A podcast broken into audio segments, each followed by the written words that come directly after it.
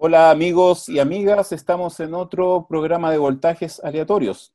Eh, en esta oportunidad tenemos como invitado al músico eh, Richie Tunacola.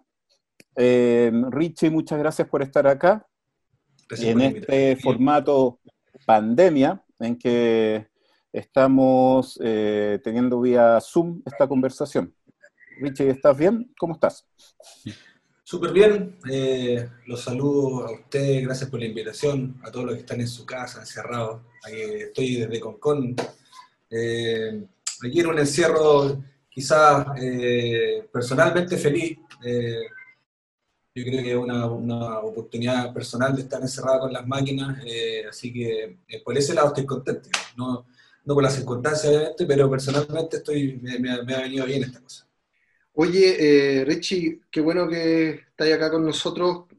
Eh, te quería partir preguntando un poco a modo más general, que nos contara ahí un poco. Em, es una pregunta como media general en términos de cómo llegaste a los formatos que estás ocupando ahora, pero, pero como hacia atrás, como irnos un poquito hacia atrás de tu historia. Eh, tú estudiaste música, ¿no es cierto?, composición. Cuéntanos un poco ese trayecto para llegar al estado actual? Ya, yo diría que como resumen, yo partí como baterista de rock. Eh, a, los, a, los, 14 años ahí partió todo, mirando eh, eh, las bandas que yo seguía en esa época, Metallica, Primus, Pantera, generalmente era como bandas más pesaditas y netamente la batería. No, no, sé por qué en realidad me gustaba pegarle a cosas nomás. Eh, me parecía un instrumento fácil de tocar. Eh, nunca fui muy aplicado a ninguna cosa en realidad. Eh, así que de ahí partió el, asunto de la batería y inmediatamente empecé a tocar en banda y empecé a estudiar. a pesar de que no me sentía aplicado para muchas cosas, sí, mi única forma de estudiar seriamente fue a través de la música y, y aplicándome con, con la batería, entré a estudiar percusión entré erróneamente a estudiar percusión porque yo quería estudiar batería, pero pensé que percusión era lo mismo y me di cuenta que era percusión clásica, cosa que eh, me, sirvió mucho, igual eh, cualquier baterista te, podría decir, o cualquier músico te podría decir que el estudio de, de paradiles, de paradiles rítmicos, ¿no? Eh, es algo que no te acompaña solamente en la batería y la percusión, sino que te ayuda como cerebralmente a entender rítmicamente la, música. Yo al, al, piano y a los teclados les pego igual, así usando esos paradiles. Eso marcó un poco el estilo de cómo yo hice las cosas hacia adelante. Después de eso, ya mm, saliendo de, del colegio, mi única posibilidad, el único que pensaba era estudiar música, entré directo a estudiar eh, pedagogía en Valparaíso. Eh, ahí tuve un contacto ya con, con, el área como más, empecé a tener un contacto más con el área más clásica, eh, un poquito de folclore, aunque siempre se escuchó en mi casa. Y terminé después, después de un quiebre, una ruptura que hubo en esa escuela, donde no se hicieron clases mucho tiempo, eh, terminé la escuela moderna de, en Santiago, eh, estudiando música popular, composición y arreglo en música popular. Entonces ahí está la orientación más, más yacera, eh, más, como, más como pulcra y más amoldada, más amoldada al, libro del jazz, al libro de la escuela Berkeley, de Boston. Eso es como, la escuela Berkeley de Boston es como, es, la ley ahí un poco, ¿no? Es, como ese estilo, ¿cachai? Entonces, claro, ahí... ahí Richie, disculpa, para, para, las personas que no saben de eso, ¿a, qué se refiere? Para contextualizar. Ah, esa escuela es eh, una escuela de música, eh, de las más importantes del mundo en, en, términos de música popular y jazz de la tradición norteamericana, más que nada, europea norteamericana, eh, que son autores de muchos manuales de armonía y formas de entender el aprendizaje de, de, la armonía, sobre todo, de la armonía y la, y la teoría. Eh, por lo tanto, eso, ese era como un poco el modelo, los libros que se enseñaban, eh, los maestros, Tony Ramírez, fue formado allá, entonces era, estábamos todos medio formateados en ese sentido. Y yo me di cuenta que ahí, claro, en esa, en esa escuela, yo me formé y me deformé también, en el fondo porque me empecé a formar y esta cosa, si no tenéis cuidado, si no eres muy activo con tus cosas y muy busquilla, eh, empieza a, homogenizarse un poco la cosa y empezamos a sonar todos muy, muy parecidos, porque la, armonía la aprendí como de manual y, hay conceptos como notas no permitidas y etcétera, ¿no? Entonces, ahí, yo en paralelo, eh, el año 93 llegaron unos, unos, gringos a ir a mi casa, estamos hablando ya de prehistoria, es una historia paralela porque esa es mi conexión con el hip hop, ¿no? Ah. Eh, y a través del hip hop, obviamente, viene todo el concepto de el rap, del sample, y de, eh, de, la música electrónica. En realidad, esa es la primera beta con la que yo empiezo a tener mi relación con música con máquina, cosa que fue en paralelo, siempre estuve creando con, con software, eh, sobre todo el ACID, del programa Sonic Foundry ACID, que era para, hacer, eh, para trabajar con loops, y por lo tanto siempre fue una historia paralela porque yo los pocos intentos que tuve de llevar esa música a la escuela, como tarea, por ejemplo, como trabajo, fue recibida con un amplio rechazo porque era considerada una música facilista. Eh, la, la, apropiación, por ejemplo, como concepto era considerado un, robo y un plagio, ¿no? no había ningún acto creativo que se pudiera valorar dentro de eso, así que no lo hice mal nomás y, lo hice en paralelo. Y siempre estuvo en, mí esta intención de congeniar esto a todo el mundo, algo, algo que ahora quizás se da por sentado, ¿no? De, que ahora es súper natural, ¿cachai? Ningún profe tiene que ser demasiado retrógrado para que te diga eh, lo mismo en el fondo. ¿Qué, punto desde las escuelas en Valparaíso o en la escuela moderna? la escuela moderna. no, en la escuela Valparaíso, la escuela Valparaíso era impensado, o sea, a mí ni, siquiera se me ocurrió llegar con una idea así, porque estaba hablando de que ya el, el, contrapunto se estudiaba con lápiz vina sobre un pentagrama y tú no escuchabas lo que estabas haciendo. Después iba al piano a tocarlo, en una cuestión así, pero pero era, otra relación, era otra relación con la música desde, el plano súper acústico y, desde, claro, desde una cosa más eh, como se enseñaba antes, ¿no? Mm. Eh, la moderna era un poquito más tecnológico, eh, claro, estaba este divorcio, ¿no? Y la, sobre todo el, concepto de la apropiación, del sampling, estaba súper proscrito, ¿no? No, no, se hablaba de eso, no, se usaba como, como recurso. Entonces, claro, yo recién en, al final, quinto año, eh, hizo un, un, ensamble con Sebastián Vergara, que ahora es el director de la carrera de composición de la Payas.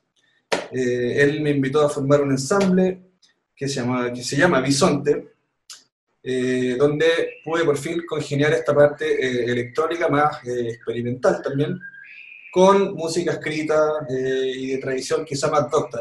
El, asunto de la música popular como que me, me, fui tirando un poquito más hacia la música más docta, porque había un ensamble y había, había un grupo de instrumentistas súper bacán en esa época en la escuela, eh, clásico, ¿no? que, que, se perdió con el tiempo. Eh, y ahí estuvimos, eh, nos dio por escribir música ya más de cámara en el fondo, salir un poco del asunto popular, porque el, asunto popular era, era, analizar y escribir en estilo, análisis en estilo y escribir, análisis en estilo y escribir. Entonces ese ejercicio se vuelve después un poco mecánico eh, y decidimos irnos por, algunos alumnos decidimos irnos por algo más eh, relativo a la, música de cámara, y ahí, en el último año recién, con este ensamble se congenió un, ensamble que era mitad electrónico y eh, mitad acústico, ¿no? flauta, dos violas, con trabajo, piano y batería, guitarra eléctrica, electrónica. ahí se editó un disco, bueno, ahí empezó, eh, ahí yo me titulé y salí al, desierto laboral, ¿no? Como músico, la licenciatura en cesantía. Eh, así que de ahí para adelante, eh, de ahí mi historia con, con, la música electrónica, bueno, fue activamente empecé a, a, comprarme mis maquinitas de a poco, a salir un poco del software. Eh, mis primeras máquinas fueron un, un Chaospad, un, un Korg Electro IBSX, el Sampler, eh, eh, un microcore, por ejemplo, ya empecé de a poquito a, a meterme en los sintes. Y ahí, en esa, ya en el 2009, eh, armé una cola como concepto. empecé a hacer pruebas primero con, con samples y samplers y empezaron a salir estos temas que ya no eran tan experimentales, sino que empezaban a tener, qué sé yo, 7 minutos, 6 minutos, 5, 4 y medio. Ya empezaban a hacer como composiciones medias pop. Eh, eran, eh, tenían, empezaron a tener una estructura más pop. Y ya en un momento que compré un, un Chure, un SM57, eh, para tener, para ampliar en el fondo, hice unas pruebas vocales con este micrófono y justo estaba saliendo el Melodyne, ese, ese software que te permite afinar las voces y superponerla y simplemente por, el, por, por divertirme grabé unas voces, yo no canto en realidad, las afiné y hice una, un ejercicio coral superponiendo varias voces y quedó un hook, quedó un coro. Lo puse sobre el tema, ese tema lo mostré, se lo mostré a una amiga, me dijo, esto está muy bacán, está muy popero, tenés que publicarlo, y ahí recién me entró la, la onda por escribir pop, por hacer pop, ¿no? Eh, en esa época, estamos hablando de 2011, ahí empecé a hacer muchas letras en inglés. Yo tuve contacto con, gringos que vivieron en mi casa desde siempre. Eh, hablaba inglés más o menos desde chico, entonces me parecía que el inglés era un idioma que tiene muchas palabras eh, agudas sobre todo y se hace muy fácil para hacer letras así bien incisivas y que no dicen nada pero pegan mucho. Ese era un poco mi approach. Sentía que si yo traducía esas letras que se me ocurrían al español, super cursi, eh, básicamente en esa época eh, era, era súper mal letrista en general en español, entonces no se me ocurría nada que no saliera cursi y escribía en inglés. ¿Cachai? Entonces, eh, de ahí empezó, empecé, empecé, a mover la banda. Eh, como tenía todavía esta, esta cosa con el lado clásico, la banda, increíblemente, tocábamos en, en bares así de noche súper ruidosos, de electrónica. Yo tocaba batería, La Paz tocaba, eh, cantaba, y Caso tocaba las tornamesas, y teníamos dos violas y un cello sonando. El Esteban Illanes, que ahora es director de no sé qué orquesta, estaba ahí, los chiquillos estaban pintando el mono porque era tan, era tan fuerte como sonaba, ¿no? Entonces los tenía con partitura y todo, hasta que un día me dijeron, puta, ¿cómo sé que estamos haciendo el mono? Yo tiraba las cuerdas grabadas para que sonaran, así que ya sacamos las cuerdas, y ahí me decidí por los bronce, que es el formato que conservo hasta ahora, que son, bueno, entre 3 y 5 vientos, ¿ya? Mm. Generalmente dos saxos, dos trombones, trompeta, o solo trombones, ¿ya? que es como sonidos más graves, como Mm. Eh, y hasta ahora se ha mantenido así, eh, eso, eso, se ha convertido en mi banda principal y mis proyectos eh, secundarios ahora, que siempre, siempre han habido unos, proyectos satélites dando vueltas. Mi proyecto hip hop con, con el MC Loki Trixta, que es neoyorquino, vive en el DF. Con él tenemos un proyecto que se llama Chombaboom, que ya tenemos dos, dos EPs editados desde el 2017. Eh, tengo un proyecto con Felipe Casen y con Claudio Pérez de, de, electrónica experimental a distancia que se llama The Kit Harris, donde básicamente improvisamos a través de Listen to, de este programa, nos mandamos señal de audio, yo, recibo la señal de audio, yo finalmente recibo la señal de los tres y soy el que edita y que mezcla. Después Claudio Felipe hacen las visuales y eso se sube. Y hemos tenido además invitados eh, desde la Camila Borsin, eh, la Carla Valenti, Fiat 600, eh, Bruxista, El sueño de la casa propia, eh, Águilas Paralelas y el, Fito, la mitad de Jefe Indio también. Mm. Así que se ha puesto súper nutrido eso.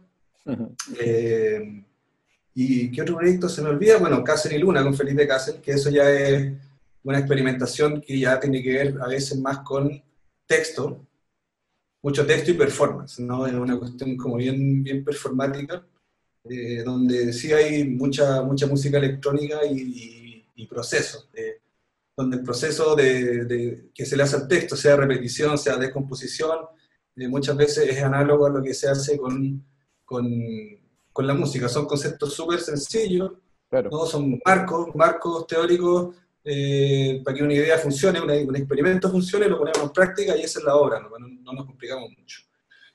Y bueno, y también mi otra relación importante, y con esto termino un poco de, redondear la historia, es que saliendo de la escuela, hablando de, este, de este vacío laboral, ¿no? de, encontrarme en medio de la nada, porque a mí no me interesaba hacer publicidad, me interesaba perseguir mi proyecto artístico, no se sustentaban en un principio, por lo tanto decidí hacer clases.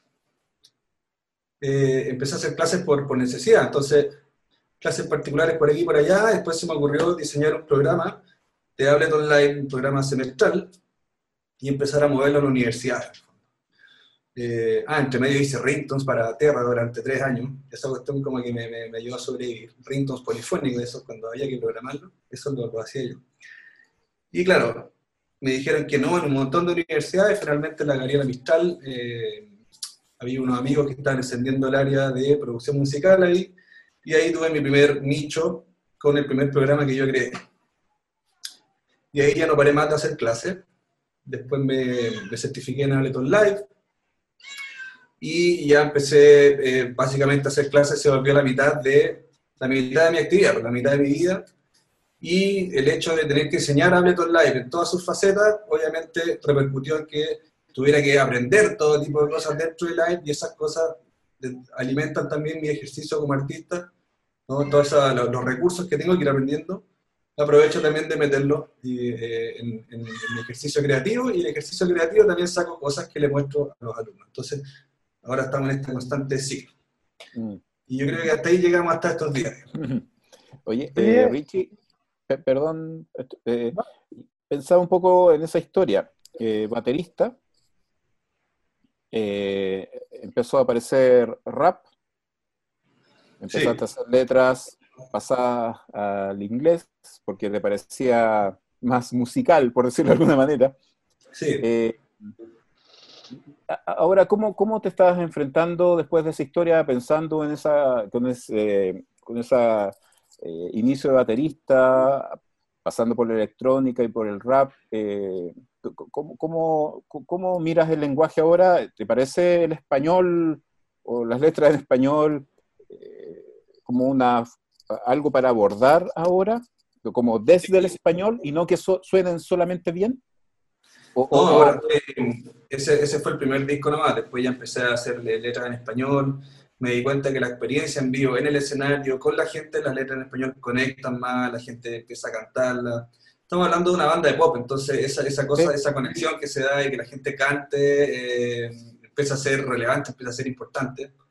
Sí. Eh, y después de que uno se da cuenta que las letras conectan con la gente, empezáis a cachar que ya podéis empezar a meter experiencias propias, ya, ya te empezáis a soltar un poco más con, claro. con las letras. Al final es ejercicio, darle, darle, darle. Exacto. Pero también, la también la complejidad del español, porque queda claro que uno desde chico cuando empieza a, hacer una canción pop, empieza One Chun Wayne, por decirlo de alguna manera. Sí, One Chun, Wayne, Wayne es, aguda, Y eso es, Exacto. el inglés. Claro, pero ahí tenés que hacer una, un, un, un, proceso para empezar a, a, meter el propio lenguaje. Y, y, eso yo creo que es un proceso también, ¿no? Sí, o sea, bueno, las letras yo podría dar, dar, un tip porque tengo mucha experiencia en eso ahora. ¿Mm? Y donde yo me metía las patas de los caballos era haciendo las melodías y después las letras. Eh, eso es, en el inglés es súper fácil de rellenar algo que se te ocurre, ¿no? Con letras. Pero en español es un culo, porque hay mucha esdrújula sobre esdrújula, ¿cachai? Eh, entonces, lo mejor es sentarse a escribir letras nomás, ¿cachai? Letras con algo, alguna idea rítmica en la cabeza y después las pasáis a música al revés, ¿cachai? Funciona mucho más rápido. Porque si mm. no, es un, o sea, para mí por lo menos ha sido un calvario. Eh, es la, la, parte lejos ha sido la parte más difícil de crear un, un tema. Tanto que, que, ahora me he metido últimamente a, a, la música electrónica instrumental, sin, sin, sin voces, máquinas solamente. Mm. ¿no? Pancho. Y eh, me mencionaste la, que te certificaste como en Ableton Live. Sí. ¿Puedes contarnos qué significa eso? ¿Qué implicancias eh, tiene, etcétera? Sí, yo me, me he dado cuenta que muchos alumnos míos me, me preguntan lo mismo. Eh, se ve medio como, casi como si fuera una, una cuestión masónica, así, súper secreta. Eh, muchos no saben de qué se trata, pero básicamente la certificación tiene que ver con que eh, Ableton mide la empresa, unos representantes de la empresa que están destinados con, con, el fin de capacitar, no de capacitar, de certificar a trainers, a los entrenadores, a los instructores, eh, te miden con respecto a dos aptitudes, las aptitudes técnicas del programa, si tú lo manejáis bien, eh, y aparte las habilidades para traspasarlo, para instruirlo, para enseñarlo. Entonces, habilidades pedagógicas, habilidades técnicas, eh, eso se mide en, tres etapas, cuando se abre la convocatoria, porque no es, no es on demand, se abre una convocatoria por zona, zona estamos hablando de Sudamérica o Centroamérica o Norteamérica, eh, y uno postula, digamos, con, con tres pasos, una, carta de motivación, después hay una, una, entrevista telefónica que a mí me, me tocó un alemán hablándome de Alemania, hablándome en inglés, ¿cachai? Con un inglés medio, medio malo, con corte de señal y haciéndome preguntas técnicas así de Ableton. Eh, fue bien difícil eso. Y después, bueno, pasando eso, ya hay una parte presencial donde, donde los postulantes e instructores viajan, eh, a mí me tocó en Miami, y ahí ya son dos días de, pruebas, de, juegos de rol, ¿no? no puedo entrar en detalle por, por, una, por un asunto de, ellos mismos me pidieron que no entrara en detalles, pero es una ah, cuestión bastante amena. Ahí es secta, pues. Ahí es secta. Claro, ahí está la parte sectaria. Ahí está la parte sectaria, pero. Eh, Lo que no era terminó siendo, ¿viste? Terminó siendo, íbamos, íbamos como avión, pero. pero. Bueno, y al final eh, es un. Es un asunto que lo, así si quería enseñar, si quería eh, tomarte en serio la, la enseñanza, el programa, o digamos, lo, que le interesa a los certificados en cualquier cosa, ¿no? La marca le interesa que uno esparza el evangelio de, ¿no? de, la marca. Eh, que, algunos, algunos trainers se toman con, más seriedad y andan, andan con la polera y otros, eh, y otros son más, más sueltos y, y, también se habla de Pro Tools, da lo mismo, una cuestión bien abierta en el fondo y tiene una visión bien sana eh, esa empresa en particular hacen, por ejemplo, un evento anual en Berlín que se llama el Loop, donde eh, tú entras y, por ejemplo, la marca Ableton no está por ninguna parte, los expositores, los invitados que llegan a hacer sus talleres, muchos usan Logic o Pro Tools en el fondo, y es como una, una cuestión media Harry Potter así, pero de la música electrónica que es bastante lindo. Mm, y, tiene una visión pedagógica también, eh, que, a mí me ha impactado arte y me, me, ha, hecho como tener buena vibra con, con, con la marca en general los conversatorios son muy interesantes y lo que se produce. Sí, sí, eh, hay, hay buenas, súper buenas ideas ahí dando vueltas. Eh, y claro, es un programa que eh, ese software en realidad lo que, lo que me gusta que tiene es que las posibilidades que, que, le da a los músicos no se le imaginaron ni siquiera a los programadores, ¿cachai? Entonces, eh, la forma en que se usa es muy flexible, hay tantas formas en que se usa como usuario, diría yo, ¿cachai? Entonces, eh, eso hace algo que la enseñanza no sea lineal, por ejemplo, ¿cachai? Que el uso no, no, no sea lineal y que sea un campo bastante interesante que explorar. Es como un sistema ¿cachai? O sea, eh, básicamente son módulos, ¿no? herramientas que la, combinatoria y cómo se usan es, anda a saber tú dónde llegar. Sí. Andrés. Igual ahí hay una cuestión súper interesante. Eh, quiero destacar que en los últimos fines de semana he estado participando de uno de los cursos que dicta Richie con su, con su espacio, digamos, em, del que vamos a hablar más, más adelante. Pero hay una, hay una cuestión que me ha llamado la atención de tu manera de hacer docencia, que es la vinculación entre el universo propiamente técnico basado en el, en el, en el Live, en el sistema Ableton Live, pero por otro lado todo el acervo em, histórico y musical, de composición musical, con el cual haces un ingreso al, al, live completamente distinto en términos de comprender que es una herramienta que se vincula eh, con una interfaz, etcétera, pero al mismo tiempo eh, con la idea del diseño sonoro y la composición particularmente. ¿Cachai? ¿Me, explico hasta ahí? Eh, eh, entonces, el punto, el punto, lo que a mí me interesaría preguntarte ahora va un poco por esa línea y tiene que ver con esto que tú mencionaste un momento que te interesaban los sonidos más graves, con los trombones mencionaste. mi pregunta es la siguiente. Em, ¿Qué es para ti el diseño sonoro? ¿no? Eh, y cómo lo aplicas o te aproximas tú a la composición particularmente. Quizás, quizás el concepto clave ahí puede ser, corrígeme si me equivoco, el sampling. Sí. Eh, a mí lo que me gusta del sampling, y espero contestarte la pregunta con, con, esto, es que al samplear es una búsqueda que tiene que ver con la, con la especulación. O sea, tú eh, lo que vas a decidir samplear, sea una, una caja de, qué sé yo, cinco vinilos eh, al azar, o eh, cosas de YouTube, o lo que sea, yo sampleo mucho de videojuegos antiguos, por ejemplo,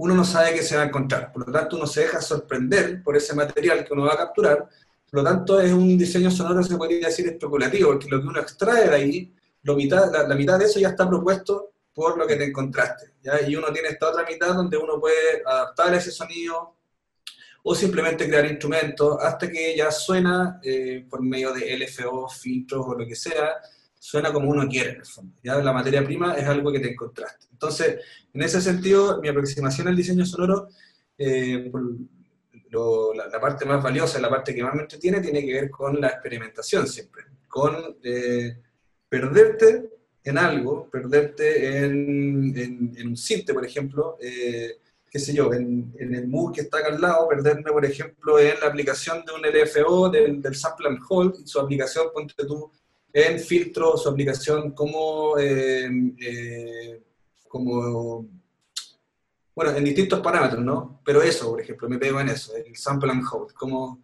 cómo, cómo efectea. Es un solo concepto. No sé qué me voy a encontrar, eh, pero generalmente llego a algún resultado que me gusta y eso lo guardo, ¿no? Y eventualmente esos sonidos los voy usando para otras cosas. Siento que eh, la aproximación eh, como desde la inspiración que tiene que ver con que un sonido tú lo escuchas en la cabeza y quieres reproducirlo, o eh, escuchaste un sonido de un músico y quieres reproducirlo. Eh, por un lado, yo lo considero un poquito limitado y considero que mi cabeza creativa es limitada. Entonces, siento que lo que se me ocurre en mi cabeza no es tan interesante como con, las cosas con las que me encuentro. Entonces, por eso tiendo a eh, tener esta aproximación un poco de perderme en algo, ¿cachai? Y recoger lo valioso, desechar lo que no me gusta.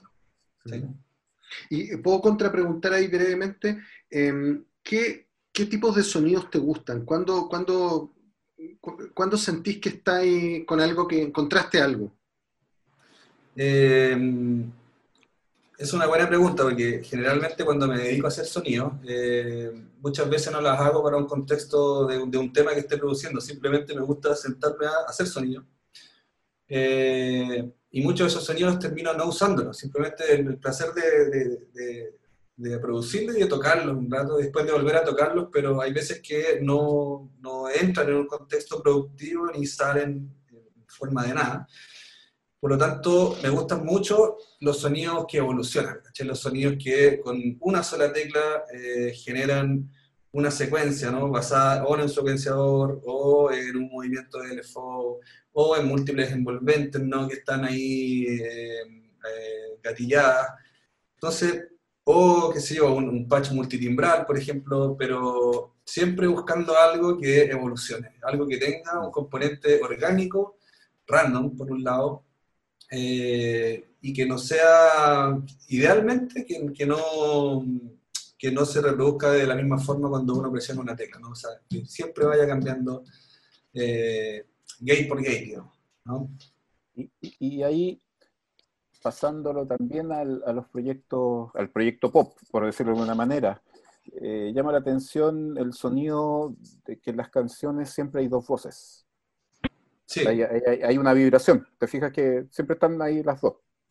Más voz mujer, voz hombre, ahí hay algo también de esa búsqueda, de esa vibración. Eh, ¿Es consciente o es inconsciente? No, sé qué has pensado sobre eso, porque se ve como una línea en todos estos años en eso.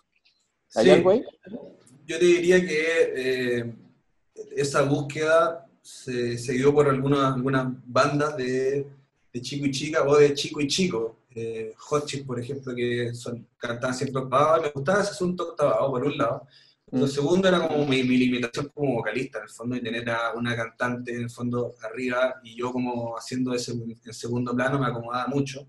Y mm. me ha costado mucho eh, ya tirarme solo y cantar, digamos, solo.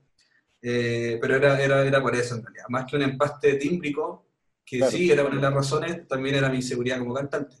Sí. Ahora, mm, claro, ahora que mencioné en el fondo esas canciones, lo que pasa debajo en términos de producción, eso generalmente era producto de, experimentación. Entonces, el primer bloque de una canción, o, la A versus la B, la A es meterse a jugar con un sample en particular y, todo el rayo que se le pueda sacar a ese sample. Y el segundo, la segunda sección era, ponte tú, eh, jugar con un drum rack, ¿ya? Y qué sé yo, haber sampleado algunas cositas y jugar con ese drum rack. Me quedan estas dos secciones y después el trabajo básicamente es cómo emparento las dos, ¿no? Eh, esa sería una forma típica de, hacerlo. Es que cuando hablabas de, cómo enfrentabas el sample, justamente estaba pensando eh, en esas canciones trabajadas a dúo, porque generalmente eh, cuando uno canta, uno como que tiene vergüenza de su voz y hay un proceso para reconocer la voz. Pero también en ese desarrollo, como es el sample, cuando uno hace la captura, cuando los vas, lo vas trabajando, te vas encontrando con cosas. Entonces, es como buena la analogía de las dos cosas, y, por eso te preguntaba si en ese proceso de una cosa de tratar de eh, velar mi voz con algo, pero me atrevo igual a cantar, en ese proceso si me encontré con algo que podía ser interesante para ir reconociéndome también. Un poco va por ahí la pregunta. sí, yo creo que, eso, ¿cierto? Sí, claro. O sea, como tú decís, tarda uno en, separarse de, la voz de uno como, la, como una expresión de uno, ¿no? Y separarla como algo que es un timbre nomás, ¿cachai? Eh, cuando, cuando logro separarla como un timbre, que fueron años en el fondo, ya puedo trabajarla de mejor forma, ya, por ejemplo, eh, construyo canciones en ciertas tonalidades porque no porque queda mejor el timbre de mí en esas tonalidades, ¿cachai? La búsqueda tímbrica empieza después. Y ahí, claro, uno ve las cosas con más frialdad y eh, uno llega y canta porque técnicamente es posible, porque va a sonar bien, listo, no tengo que, que escudarme más. Antes es como, en un principio era como empelotarme, ¿cachai? Era como empelotarme y, sentir que la, la, voz era una expresión de mí muy íntima. Entonces necesitaba taparla con algo, eso es lo que me pasaba a mí. Eh, taparla o quedar en segundo plano y que, que fuera otra eh, o, u otro, otra, eh, quien tuviera que estar ahí en primera línea. Oye, ¿y cómo se van armando estas vinculaciones nacionales e internacionales? Ya hablaste de la, de, la, de lo que salió de la escuela moderna, digamos, con la Paz Kurt, etcétera. Sí. Pero ah, también hablaste de otras internacionales. ¿Cómo se van gestionando eso? Eh, lo del Loki, ponte tú, que eh, es un dúo que siempre ha funcionado a distancia, eh, fue porque esto se dio por internet. Lo que pasó fue que el SEBA, el caso que, con, el que yo compartía un, estudio, él en un momento puso un tema en internet, ¿ya? en YouTube, ponte tú, y de repente un amigo le dice, oye, cacha, este weón está usando tu base, está rapeando encima de tu base, y efectivamente había un video del Loki, que no lo conocíamos en ese entonces, y agarró el tema de este weón y rapeaba y rapeaba bien, ¿cachai? Eh, rapeaba bien encima de, este tag estaba en vivo, toda la cuestión.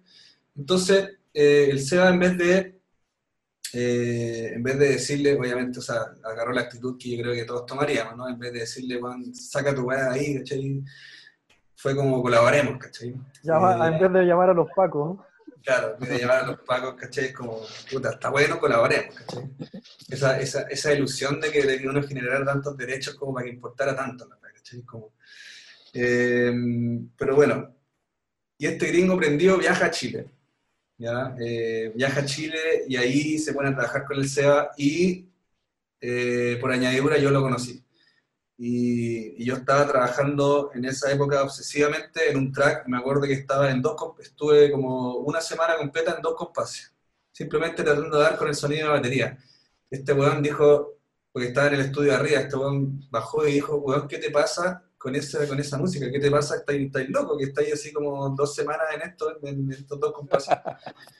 y después ahí le mostré el, producto final y le encantó, y ahí yo lo invité a trabajar en un tema de una cosa y ese fue el inicio, de, ahí entró el rap, ya yo, como yo quería igual meter algo de hip hop, ahí entró el Loki rapeando y eh, más allá de esa canción, de ahí como un, spin-off, salió eh, este dúo que se llama Chombaboom, que prácticamente igual de viejo que Tunacora, pero ha sido más activo, ha sido más lento, o sea, menos activo, ha sido más lento discográficamente, por la distancia, también porque no podemos... Eh, eh, tirarnos tan a la piscina o tomarlo tan en serio, digamos, porque no tenemos, como no estamos físicamente juntos, las instancias de promoción, de tocarlo, se hace más complicado todo.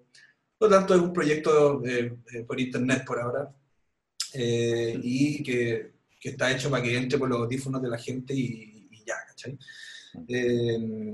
así que así se gestó. Y claro, eso, eh, esa, esa, esa, cosa, o sea, esa colaboración también abre, eh, abre muchos caminos en el fondo, eh, allá donde están los que se llaman el DF o en Nueva York, ¿no?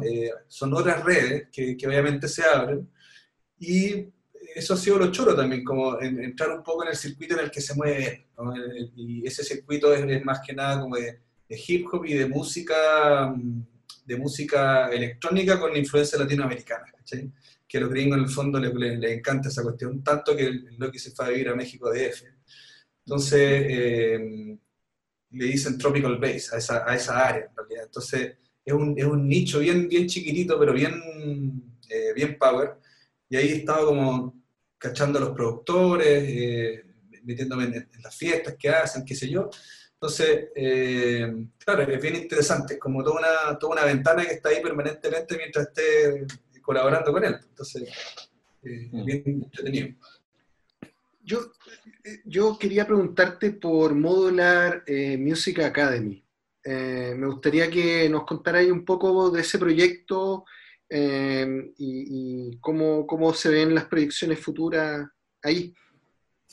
Eh, es una academia que yo armé con el Felipe Bril, que, era, que fue alumno mío, eh, y básicamente lo que, lo que pasó ahí fue, eh, se unió mi intención de hacer programas nuevos, ¿ya? De, programas me refiero a como programas de estudio, cursos nuevos, eh, porque, de nuevo, al principio era por necesidad, porque yo impartía inicio de la producción en Ableton Live, o Ableton Live eh, avanzado, qué sé yo.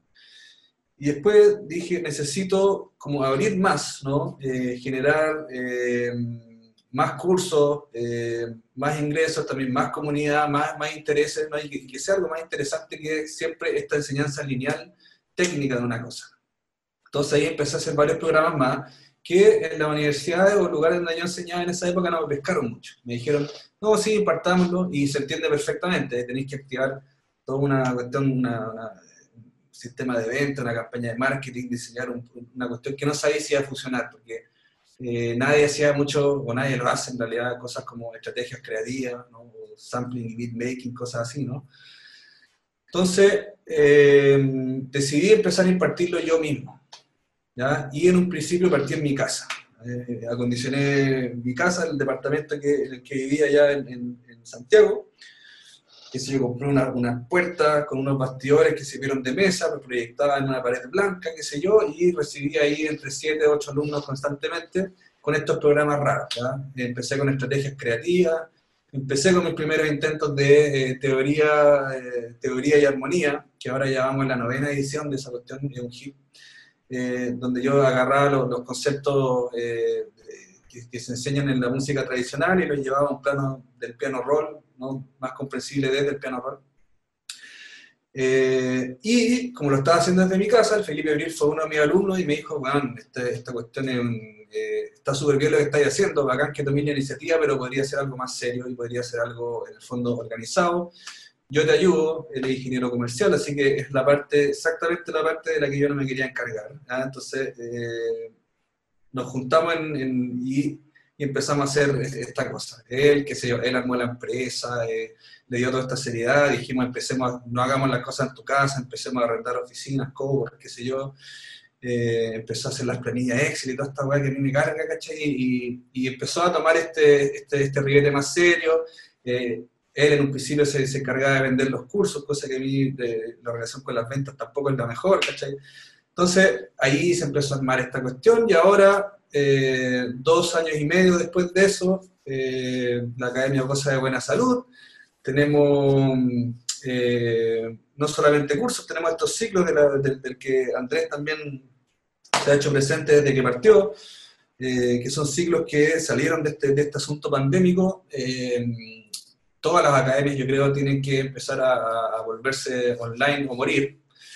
Eh, y claro, son, es un ciclo en el fondo que son eh, más que nada, más, más, que ser técnicos, son, son técnicos y un poco eh, más filosóficos, filosóficos con respecto a la búsqueda que, tiene cada uno como productor. ¿no? Y, y, no son herramientas técnicas solamente, sino que es como abrir preguntas. Y generar comunidad también, que es algo, algo nuevo. Entonces, eso, tenemos ocho cursos, algunos, algunos se imparten con más regularidad que otros, pero en el fondo ya logramos tener una comunidad sanita, tenemos esta, esta asociación con con ustedes, con voltajes aleatorios también, que es algo que, que cuando pasa nos pone bastante felices. Eh, traer a gente como Ernesto Romeo, qué sé yo, o yo, poder eh, salir a, a, presentar talleres a, Argentina también, qué sé yo, Costa Rica, Panamá, México. Eh, en Berlín estuvo hace poco también haciendo unas clases. Entonces, se arma toda esta, esta, esta cara, ya no una cosa ya solamente personal, sino que se arma esta cara donde se produce este, este, intercambio, sea de nosotros hacia allá y desde afuera hacia adentro. Así que estamos contentos y sobre todo muy contentos con esto de los ciclos eh, semanales porque eh, se, se, abre una comunidad. Eso es lo que yo quería un poco generar, ¿no? que fueran eh, más personas, más personas interactuando y no solamente que sea una relación de profesor, yo como profesor te entrego información, sino que generar ah, una comunidad que conversen entre ellos, que se intercambien información, etcétera. Así que estamos contentos. Mm. Súper importante eso y yo quiero aprovechar esto para agradecer como presidente de la Fundación Voltaje Aleatorio la participación de Modular eh, eh, Music Academy desde el inicio de eh, los encuentros que hemos hecho. siempre han sido un gran aporte y, se agradece enormemente eso. Realmente aprovecho de decírtelo una vez más, Richie, en este contexto. bacán la alianza que hemos logrado establecer y el vínculo que yo también ahora estoy estableciendo participando de estos programas, ¿no es cierto?, eh, que hacen y desarrollan ustedes que han estado súper interesantes. nosotros felices, Richie, ¿la, ¿la, página donde poder acceder al, a Modular Chile? modularmusicacademy.cl, ese es el dato. y si quieren escribir, si tienen cualquier pregunta que tenga que ver con Ableton Live, ¿ya? Eh, manden un correo a escuela porque ahí está, eh, ahí le mandamos la info de parte de los ocho cursos, ¿cachai? Que, entre los que están teoría y armonía, que siempre ha sido un, hit, pero también hay mezcla creativa, eh, configuración de un live set, y obviamente Ableton Live desde, desde cero, ¿cachai? Pero hay varias patitas interesantes, así que bueno, pero ahí modularmusicacademy.cl pueden encontrar eh, un montón de cosas. Oye, Richie, yo pensé que esta pregunta podía salir de Claudio o de Pancho, pero la voy a lanzar yo. Eh, hablemos un poquito de hardware. Quería preguntarte a propósito de esa búsqueda del sonido que te hablaba anteriormente, eh, por tu elección de, los sintetizadores de configuración fija que tienes ahí, del hardware que tienes ahí. Cuéntanos un poquitito cuál es esa elección y por qué. Em, ya, yo generalmente, como lo primero que te podría decir al respecto es que como he estado mm, eh, en esta búsqueda de los timbres aleatorios, eh, qué sé yo, que modulan solo, que, que son sonoridades complejas, eh, para mí lo más, lo más fácil siempre ha sido hacerlo desde los DST, ¿ya? porque en el fondo los lo, lo LFO con algoritmos random que puedo aplicar que puedo mapear a cualquier cosa, ¿no? Eso desde el computador se hace súper fácil. Por lo tanto, en mucho tiempo yo hice todas estas experimentaciones desde el BST, teniendo un montón de cintas que iban y venían, ¿no? Eh, la mayoría de configuración fija, que sido el microcore, el microcore Excel, el Ultranova, eh, qué sé el, el Core MS2000, también tuve el, el, el Prophet, el 08, eh, el, el el, el Little Fatty, el Sub-37. Eh, claro, generalmente de, configuración fija. Y eh, hace poco compré el Mini Group 2S, que es, semi-modular, y también estuve jugando ahí con el, con el, eh, ah, ¿cómo se llama el de Moog? El semi-modular, el Mother 32. ¿ya? entre esos dos ahí me, me, estuve entreteniendo un poco, eh, pero en el fondo los modulares nunca han sido como mi, mi, área, simplemente porque he conseguido los resultados que, he querido, eh, que son eh, especulativos y aleatorios, usando básicamente generadores de envolvente, LFO y, eh, procesos random desde el computador. Desde el computador y los saco y, los, alimento estos bichos, digamos, eh, desde, desde el computador, cuando no, cuando no tienen generadores o LFO random o ciertas cosas, mando mensajes CC, digamos, a, a los distintos sintes y así saco los, los timbres que quiero. ¿ya? Por lo tanto, armo, armo mi, mi, sistemita eh, entre, entre estos sintes y la experimentación la hago desde Live y les mando señales en MIDI que empiezan a producir estas cosas. ¿no? Eh, entonces, como he llegado a construir, eh, incluso, qué sé yo, música generativa con una sola nota, ¿cachai? a múltiples sintes, todavía no he sentido un poco la, necesidad de meterme con el lenguaje de los modulares de lleno, a pesar de que me encantaría, por, y, por otro lado, eh, yo sé, me conozco y tengo el susto de que empiece a consumir mi vida rápidamente, ¿cachai? Entonces es algo que eh, dejo ahí en stand-by, tengo que tener todo el tiempo del mundo todavía para meterme de lleno, ¿ya? Y le tengo miedo al sistema de los racks, porque, eh, he visto, eh, he visto esa adicción como ha consumido a los jóvenes. Eh, no, lo hagan en sus casas. No lo hagan, en sus casas. Ese fue un palo, ¿ah? están estos, están estos módulos de, síntesis granular, estos generadores de, de, random también maravillosos, entonces ya, eso mejor dejémoslo esperar. Y, claro, ahora, bueno, vendí, vendí un montón de, cosas de síntesis y compré el MOOC One, que era un proyecto, es, es un proyecto, digamos, hace mucho tiempo, de, era un proyecto de cómo Cresta lo hago para, para tenerlo en el fondo. Proyectazo. un proyectazo. ¿Y por qué Cresta lo queríais tener? Eh, ¿Por qué Cresta lo quería tener? Bueno, siempre, siempre he sido muy fan y he tenido varios MOOC. Me encanta el sonido que, que tienen los MOOC en, todo el registro, me encantan sus filtros, me encanta cómo suenan los, los, los bajos, ¿cachai? Así que me tiene contento, me tiene contento eh, y siento que fue una buena inversión. Oye, eh, ya, que ya que entramos en eso, ¿puedes hacer como un resumen de las características que tiene? Bueno, el, chiche de este estudio es claramente este, por muy One. Básicamente un cinte multitímbrico de tres capas, eh, ocho voces, cada voz eh, con tres osciladores, hasta tres osciladores que son controlables en el mixer de acá. Ya este mixer también incluye modulación en anillo y un generador de noise que está por acá. Las opciones de modulación que tiene son cuatro LFOs que andan por acá, eh, panel de expresión donde está el, el modwheel pad XY asignable a cualquier cosa, el registro, teclado, ¿no? velocity, aftertouch y un pedal de expresión. Eh, un filtro acá, que es un filtro doble, state variable y ladder, que puede ser usado en serie o en paralelo. Eh, acá esta pantalla es muy importante porque básicamente tiene todas las funciones extendidas de cada una de las secciones. Cada una de las secciones tiene su propia eh, botoncito de funciones extendidas, por lo tanto si no las encuentro aquí, la voy a encontrar sí o sí acá.